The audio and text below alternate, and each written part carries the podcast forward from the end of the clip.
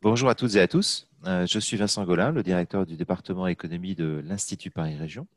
L'Institut est missionné par la région pour consulter les acteurs socio-économiques sur les perspectives de l'Île-de-France à l'horizon 2040, notamment les grandes évolutions de la société et de l'économie. Aujourd'hui, nous avons le plaisir de recevoir Lise Bourdeau-Lepage, professeure à l'Université de Lyon 3 et euh, chercheur au sein de l'UMR du CNRS Environnement, Vie des sociétés.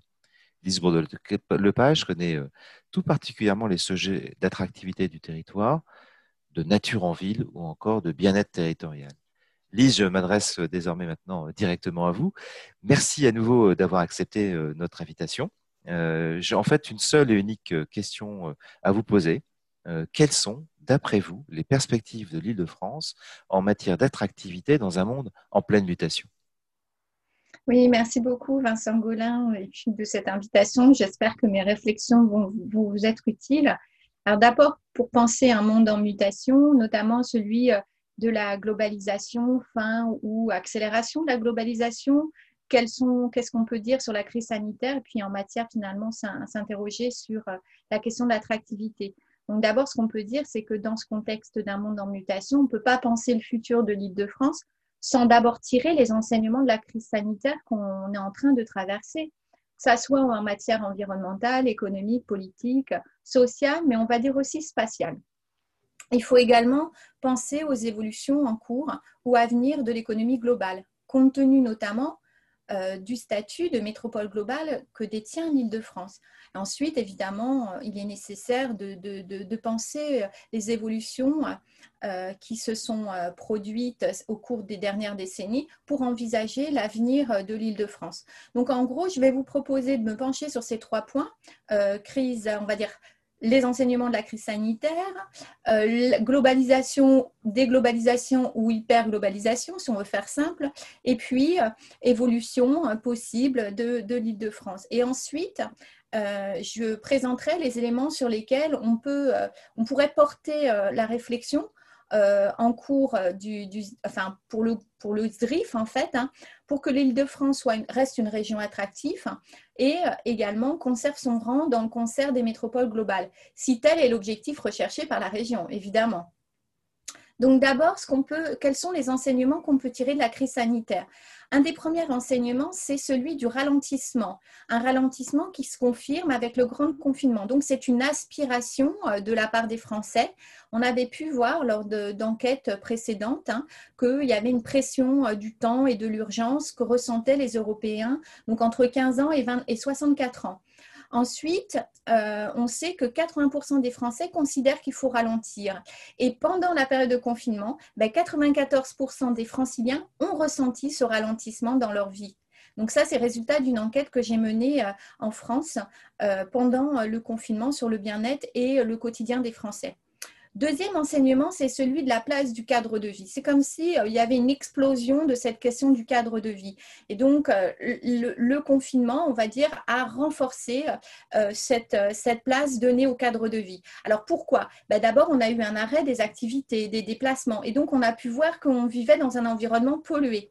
Deuxième élément, les nuisances sonores. 45% des franciliens étaient victimes de nuisances sonores avant le confinement. Ils sont plus que 22% euh, au cours du confinement. Donc, ils ont bien aussi, sont aperçus qu'ils étaient dans un, euh, qu'ils vivaient dans un environnement relativement bruyant, qui était, qui créait en fait des qui avait des effets, on va dire, négatifs sur eux-mêmes, sur leur, leur vie et leur bien-être. Ensuite, le fait d'avoir été obligés de se déplacer à pas plus de 1 km. Hein. Donc cette restriction de, déplacement a généré finalement chez les franciliens une redécouverte de leur quartier. Alors positivement, mais aussi négativement lorsqu'il manque des services de proximité, par exemple.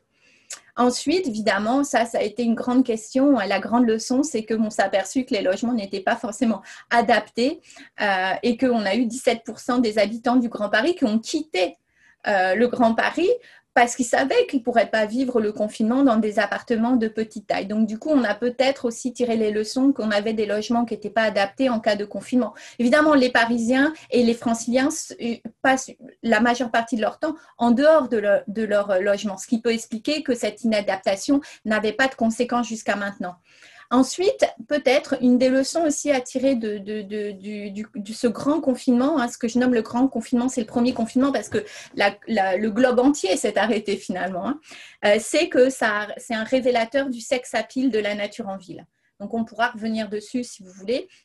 Et on s'aperçoit que vraiment le cadre de vie devient important puisque euh, avant le confinement, 38% des franciliens disaient qu'ils étaient prêts à quitter la capitale. Euh, après le confinement, juste après le, premier grand confinement, enfin le, grand confinement, ils sont 54%. Donc là, il y a vraiment aussi un risque pour la région Île-de-France, surtout si c'est ces talents qui s'en vont. Ensuite, ce qu'on peut dire, c'est que ben, pendant cette crise sanitaire, hein, il y a eu une prise de conscience de l'importance de la, question environnementale. Et donc, ce qu'on a pu observer, c'est que plus de 69% des franciliens considèrent que cette période va changer quelque chose sur notre manière de prendre en compte l'environnement, mais de le préserver. Ensuite, ils sont 66,6% euh, à penser euh, que cette expérience va modifier notre manière de vivre. Et par contre, du côté du travail, ils sont seulement 45% à penser que ça va changer quelque chose dans notre manière de travailler. Donc ça, c'est une réflexion.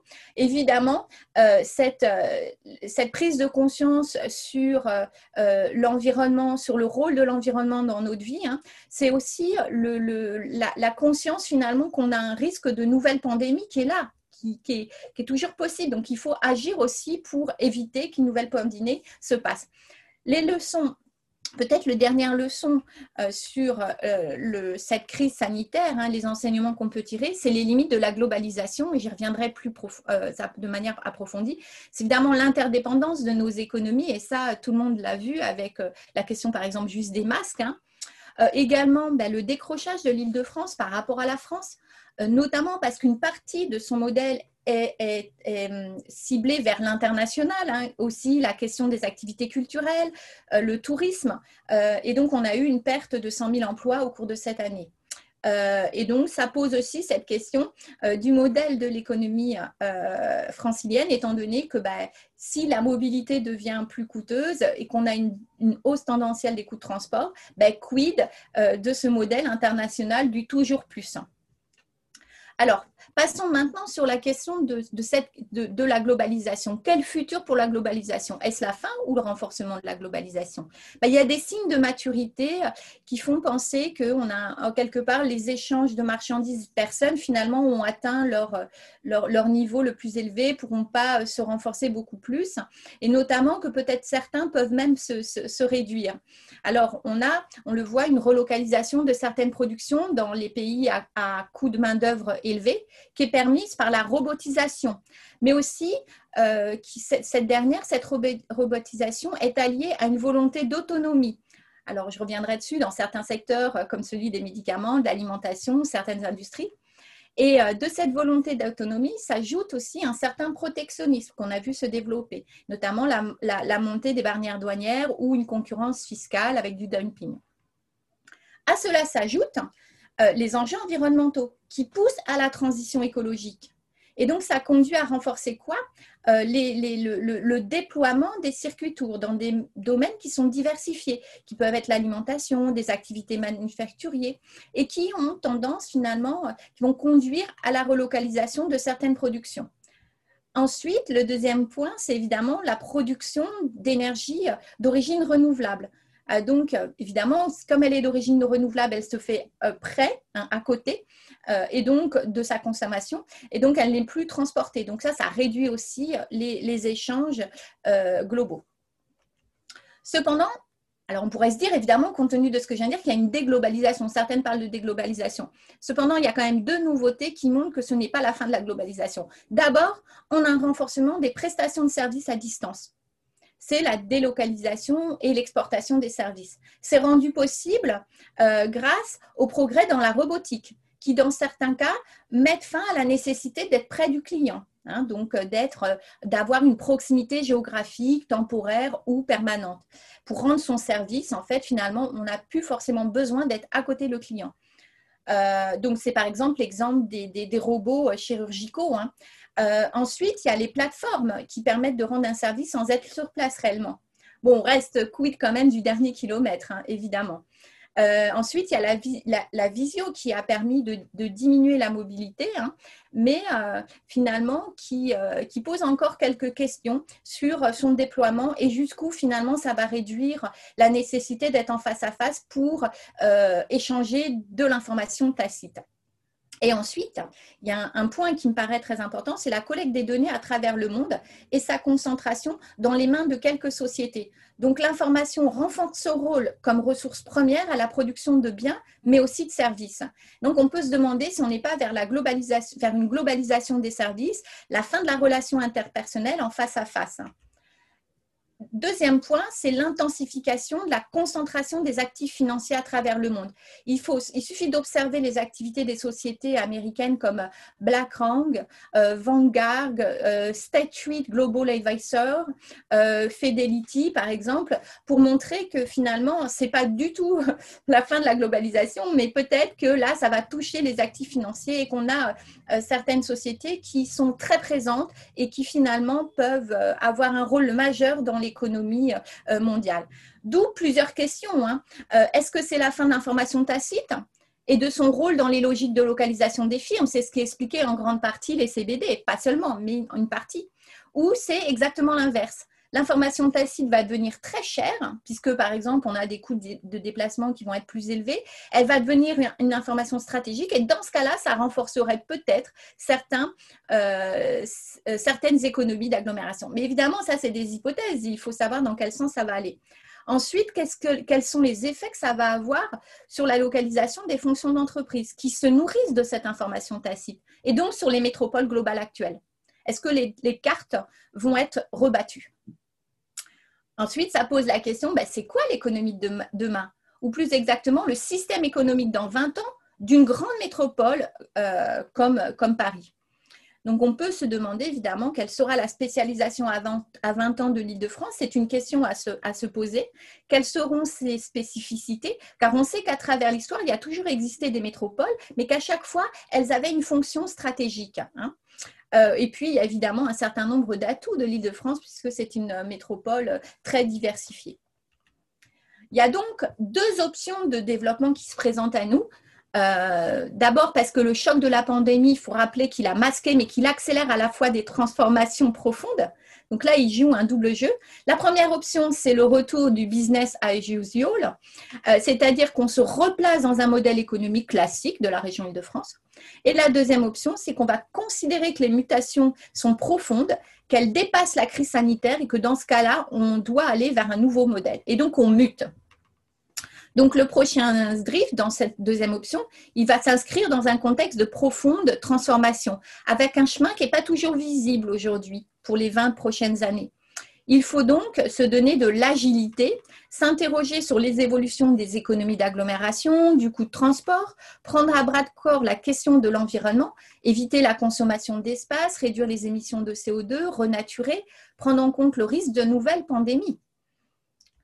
Selon moi, donc, entre ces deux options, euh, ben, l'Île-de-France n'a qu'un choix possible. Elle doit s'engager dans un nouveau modèle et accompagner les transformations. Alors, cette stratégie, elle est, défendue quand même par une partie des Français. Je n'ai pas, de, résultats d'enquête sur les franciliens, malheureusement. Il y a 63% des Français qui ont déclaré être tout à fait d'accord ou plutôt d'accord avec le fait qu'il est important, lors de la reprise économique après la Covid, que les actions gouvernementales donnent la priorité au changement climatique. Donc, c'est une enquête qui a été menée en, en 2020 auprès des populations de 16 à 74 ans voilà, donc ça, c'est quand même une stratégie qui peut peut-être euh, se mettre en place compte tenu de la volonté aussi euh, de la société euh, française. Deuxième élément, ça signifie quoi? Si on doit aller vers s'engager dans, un nouveau modèle ben, C'est évidemment passer d'une attractivité productiviste à une attractivité dite qualitative. Hein. Donc on assume la place de l'international, mais on revoit les modalités de l'insertion de l'île de France dans le monde. On met fin au toujours plus de touristes, d'accueil d'entreprises et on anticipe les prochains chocs sanitaires possibles. Et donc, ça nous demande de transformer l'architecture économique de l'île de France. Quelle spécialisation diversifiée à 20 ans? Il faut partir du futur pour imaginer, excusez-moi, le modèle économique de demain qui serait basé sur une économie, on l'a compris, plus digitale, véritablement bas carbone et plus inclusive. Donc, on doit accompagner massivement la transformation des entreprises, des secteurs d'activité. Il y a par exemple les, green tech qui sont attractifs. L'Île-de-France est très attractive dans ce domaine depuis trois ans renforcer la place de Paris dans la finance. Et on a vu que depuis, alors c'est lié au Brexit, mais on a eu des délocalisations de 3500 emplois de Londres vers Paris, qui a eu des investissements dans, dans la finance euh, de 14%, donc positif. Euh, c'est un des chiffres les plus importants au monde au cours de cette année. Euh, et donc, il faut aussi assumer le rôle de région globale, mais dont les modalités, le fonctionnement seraient différents. On aurait moins de flux probablement physiques et plus d'expérience à distance. Il y a un enjeu donc majeur d'adaptation des compétences et de la création de nouvelles compétences. Il faut savoir que l'Île-de-France a un atout, elle est considérée comme étant une euh, des régions où se concentre le plus de, de talents à l'échelle internationale. Donc euh, également, on sait que l'Île-de-France, je l'ai déjà dit, a un profil diversifié et très diversifié à côté de ses concurrents avec euh, le marketing, les services entreprises et la R&D qui sont bien positionnés. Évidemment, la production et en particulier industrielle n'est pas son point fort. Hein. Et puis de l'autre côté, il y a la logistique il faut savoir que l'Île-de-France est la troisième position en IDE pour les investissements directs étrangers en 2020 et qu'elle elle bénéficie d'une stabilité politique, d'une sécurité euh, juridique et, là, la concentration de ses talents. Donc là, c'est peut-être un point aussi important. Donc elle, a, elle bénéficie aussi d'une très bonne image et ça, c'est au cours des dix dernières années que ça, la, politique, on va dire, euh, francilienne a joué euh, et, peut-être même nationale, a, porté ses fruits quelque part. Hein. Également, et là c'est peut-être un point sur lequel je vais insister, Paris est vu comme euh, la, capitale, la région, parce qu'on parle, quand on parle de Paris, on parle de la région, hein, comme la plus engagée dans le développement euh, durable, donc euh, Green Cities, Green Region, la question est posée. Mais une fois qu'on a dit ça, quelle est finalement l'idée ou la vision que je défends particulièrement ben, Avec ces, points que je viens d'annoncer, il y a quand même quelque chose qui me paraît important. Il faut absolument placer au cœur de la stratégie d'Île-de-France les facteurs soft d'attractivité. Car on l'a vu, des mutations sont en cours du côté de la société et du côté des investisseurs. Il est donc nécessaire d'améliorer la qualité de vie, des franciliens leur cadre de vie, parce que c'est là-dessus qu'on peut agir. Hein. Donc, en leur donnant un accès à la nature euh, plus important, poursuivant le, processus de végétalisation urbaine, en mettant au cœur la participation habitante comme on l'a fait, même si on sait que c'est pas si évident que ça et que sur le moyen terme, ben, maintenir cette participation habitante, c'est compliqué. Il y a la question du transport et des mobilités actives hein, et peut-être tirer les leçons de cette fracture rurale-urbain en Ile-de-France qu'on a pu voir émerger au cours de la crise sanitaire, répondre finalement à cette surcharge environnementale, proposer un environnement plus sain et sans nuisance, peut-être de nouveaux modèles de, de production agricole. Donc, ça serait une conversion des terres agricoles. S'interroger sur les services de proximité, puisque comme on l'a vu, on aura beaucoup, on aura un déploiement des services à distance, mais qu'est-ce qui reste au niveau de la proximité? Qu'est-ce qui fait qu'un quartier va être amène, que, que, les gens vont pouvoir bien vivre? Ben, C'est peut-être justement là euh, qu'il faut mettre le, paquet sur ces services de proximité, les services à distance, les équipements scolaires de qualité. Hein. Euh, il ne s'agit pas qu'il y ait une bonne répartition, il faut aussi encore qu'ils soient de qualité. Euh, évidemment, on pense évidemment aux nouvelles technologies de l'information et de la communication qui pourront créer de fractures importantes. Donc là, il faut évidemment se poser cette question en Ile-de-France, euh, quant à la diffusion, si on doit diffuser la 5G, comment on va le faire? Évidemment, euh, les leçons du, confinement, c'est évidemment que le logement doit être vu comme un espace de pleine vie. Et l'Île-de-France, elle peut peut-être agir sur les normes en termes de logement, réguler en fait, hein, être un régulateur.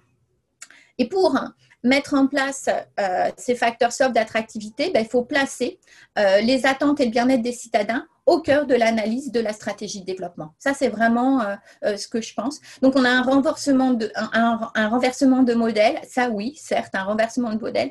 Et on va penser autrement, notre, euh, autrement finalement notre monde, notre mode de développement, en prenant en considération l'interconnexion entre la santé humaine, la santé animale et la santé de l'environnement. En d'autres termes, finalement, préserver la, la santé des animaux, des animaux excusez-moi, et des écosystèmes pour protéger la santé humaine et donc, on ne peut pas mettre de côté le fait qu'il y a un risque de nouvelle pandémie si on ne fait rien au niveau environnemental. Évidemment, l'île de France ne pourra pas euh, faire quelque chose seul. Il faut que d'autres s'engagent, mais au moins limiter et penser que ça peut de nouveau euh, nous arriver. Et donc, en conclusion, quoi dire? Ben, Mettre l'humain au cœur de la, de la stratégie de développement de l'Île-de-France et donc, penser aux facteurs soft d'attractivité, évidemment, sans oublier ces facteurs hard, mais ils sont là. Donc, il faut les préserver, peut-être en pensant au talent et euh, en aidant un peu plus le monde de la, de la recherche. Hein, peut-être, euh, il y a certaines voies à nouer et renforcer la place de l'individu dans la prise de décision euh, collective, ça me paraît euh, évidemment important. Donc la question qu'on peut se poser, c'est finalement, est-ce qu'on aura un gradualisme dans l'action publique ou une thérapie de choc?